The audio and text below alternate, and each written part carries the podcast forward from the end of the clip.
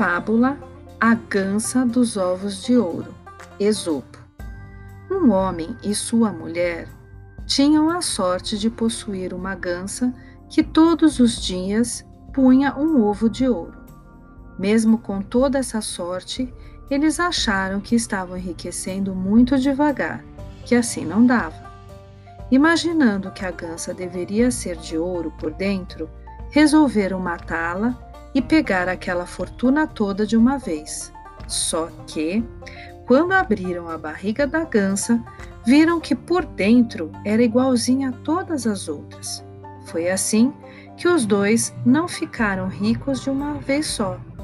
Como tinham imaginado, nem puderam continuar recebendo o ovo de ouro que todos os dias aumentava um pouquinho sua fortuna.